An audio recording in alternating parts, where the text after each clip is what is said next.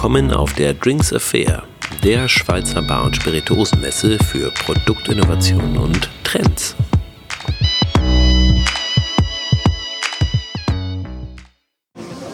So uh, let, let's do let's do first the. Um, so first of all, hello. I'm here with two uh, very Italian gentlemen. What's your name? Hello, I'm Jean Robert. That's is Jean Robert Italian? No, I'm half, uh, half French, half Italian. Ah, because you said you Italian. We, we, we were discussing which language we choose. Okay, I was Yeah. misleaded. Po- possiamo parlare in italiano anche, in English, in francese, a bit in Spanish. English. English is better. Okay, let's do English. Mine is much. Yeah, it's not good, but it's okay. We can do that. Cool. So I stand here, and your brand is called Adriatico. Amaretto Adriatico. Okay, so it's two different bottles. One looks like a, an amaretto, maybe a little bit darker, and the other one is like a milk. It looks white. What's inside? So yeah, we have two brand new products.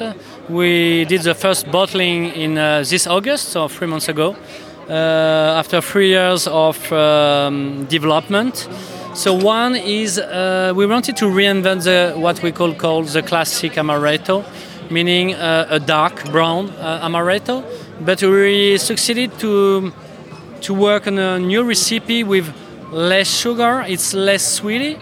We use uh, real almonds harvested in Puglia. All the project has been established in Puglia, in Putignano, close to Alberobello, which is really famous for the trulli houses you're gonna find on our logo. So we use uh, raw almonds. We roast them like in a pizza oven uh, with a flame.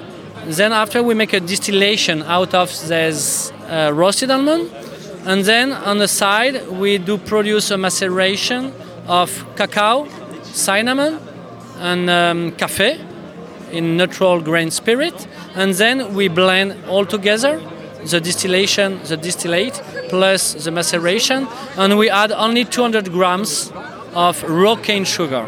Per liter or Sorry, 200 gram per liter? per liter, yeah. That means that we have much. That's not much. it's not much. I really wanted to develop something which is less sweety than the classic amaretto you can find on the market because it, it was coming from my personal point of view that most of the amaretto existing on the market were too sweet. Very artificial. Why? Why you? Why you? First of all, hello. We have a second gentleman over here. What's your name? David. David. So sorry. Um, why you guys decided to make amaretto? Because I'm half Italian, my mother used to cook uh, tiramisu with amaretto. So I'm born with uh, tiramisu uh, amaretto blooded, I would say, in my in my blood. So um, I always love amaretto, but uh, you know when you're getting uh, older, you want things maybe more natural, maybe as well less sweety. And I tried for years to find a new amaretto, uh, seeing all this scene of uh, crafted gin emerging, crafted vodka, crafted whiskies. I was just waiting for somebody else to produce an amaretto which was really different. It is, it is very different. It is, as you said, not sweet. You can really drink it on ice. It has a very. Is it from roasting? There's a very interesting taste in it. Is it because you roast the? We roast it. Um, the roastiness has been really pain in the ass to develop and to maintain, to keep, because the roastiness is very volatile. Uh, when you make the maceration, it was volatile, like the angel share. So this is the reason why we decided to make um, a distillate and then we blend it and not making just a maceration of roasted uh, almonds. So normally a liquor is rarely um, made out of a distillate, but here we have been obliged to add this process uh, in the blend, and uh, we also uh, decided to add a pinch of sea salt from Ilmar, from the Adriatic Sea. Um, there is one of the most entwic um, salt lake in uh, in Puglia. So we took advantage of this um, of this production of very high-end salt because uh, years ago, maybe 10 years ago, I went to Plaza Athénée in Paris, and they served in the cocktail bar. They served me there's roasted almonds, salted roasted almond, still hot, and I had really uh, a crush. So I decided if one day I will produce my own amaretto to use roasted almond and salted. And we have it's a very complex flavor. It is.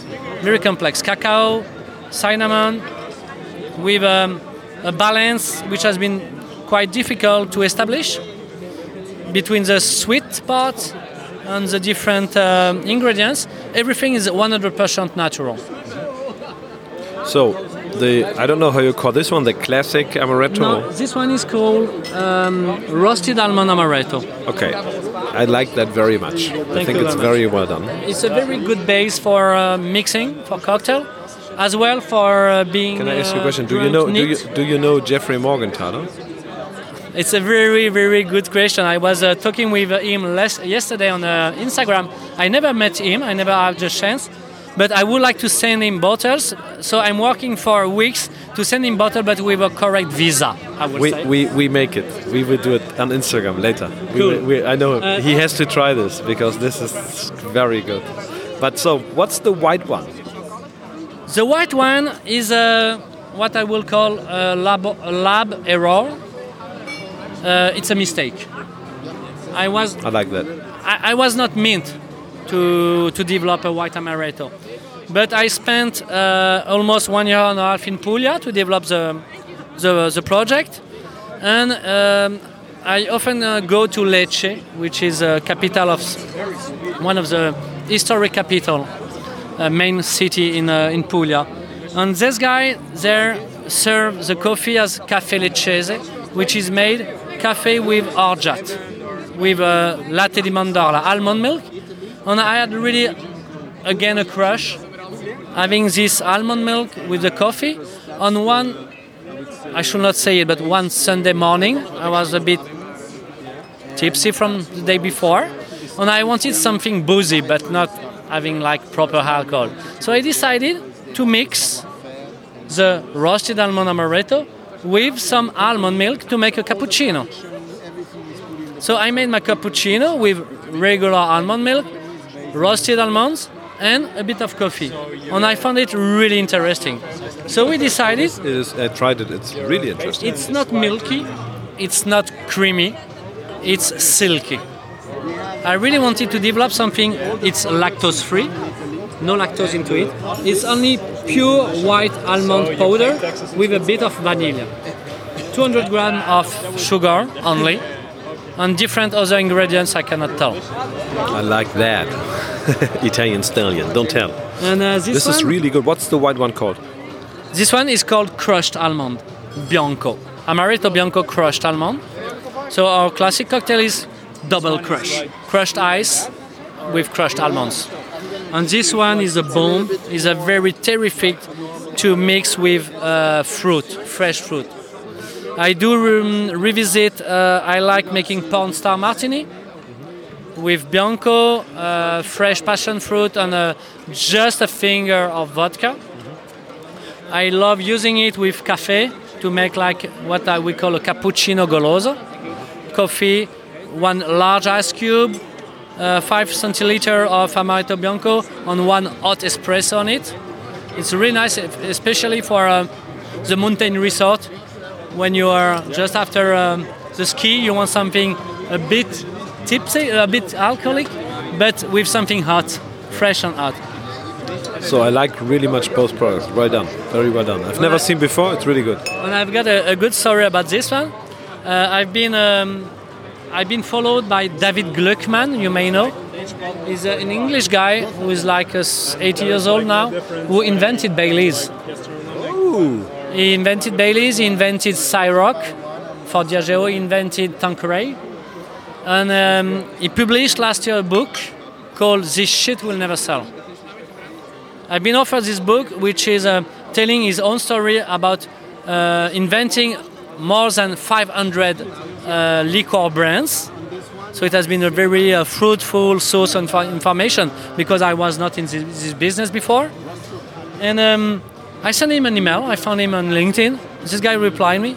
We met in London. A few weeks later, he tried both amaretto, and he told me this amaretto bianco should be the next generation Bailey's really because no milk, no cream, only pure fruit, pure nuts. He'll really love it. I sent him a case last I, I can understand. Well done. Very good job, both. Very good. So now we will now we will make a story with uh, Jeffrey Morgenthaler. We will contact him now. Okay. Let me show you. Okay. Okay. We, we finished the podcast here. So thanks a lot, and uh, we will do that now. Okay. Bye bye. Thank you.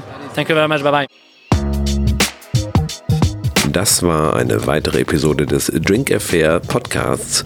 Mein Name ist Jörg Meyer und ich betreibe in Hamburg das Büro Jörg Meyer. Und tatsächlich machen wir unter anderem Marketing mit solchen Podcasts rund um die ja, Spirituosenwelt. Und falls Sie das interessiert, kontaktieren Sie uns doch einfach, falls wir Ihnen dort helfen können. Unter anderem machen wir zum Beispiel einen Podcast, der heißt Flüssig gesprochen und da geht es rund ums Barbusiness oder vielleicht viel interessanter für den Feierabend, mein Podcast, die Empfehlung eines Trinkers. Dann wissen Sie ganz sicher, was Sie heute Abend trinken möchten oder viel besser, kommen Sie zu Drinks Affair, denn hier finden Sie wirklich interessante Produktinnovationen und Trends. Also bis dahin, Jörg Meier. Tschüss.